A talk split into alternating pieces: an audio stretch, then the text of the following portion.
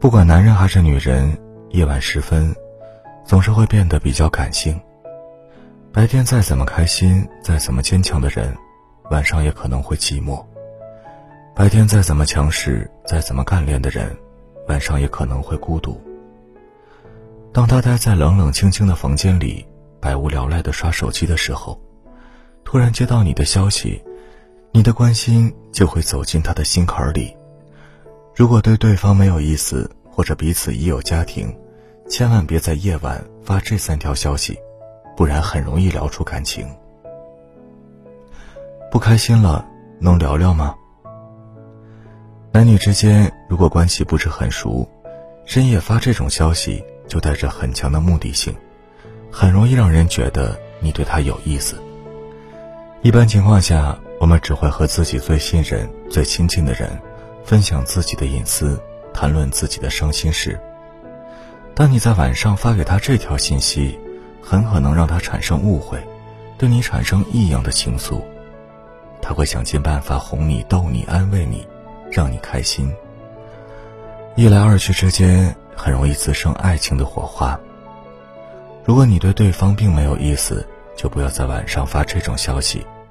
说者无意，听者有心。对方如果产生了误会，你们之间的关系也会变得尴尬起来。降温了，明天多穿点儿。谁都不想孤单一个人，谁都想得到来自他人的关心，特别是在晚上感到孤单时，如果常收到一个人的关心，就很容易感动，产生感情。一个人在外打拼，生活里的苦闷经常无人诉说。对父母，我们报喜不报忧，他们的关心给我们力量；和朋友，我们互相搀扶，但再好的朋友也很难做到感同身受。孤单的夜晚，来自异性的关心，就像一股暖流直通心田，很容易让人觉得找到了可以依靠的人，对他打开话匣子，倾诉生活的不如意。这么长久相处下来，友谊。就变了味道。生日快乐。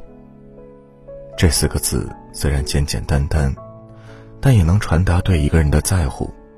只有把一个人放在心上，才会记得他的生日，才会给他生日祝福。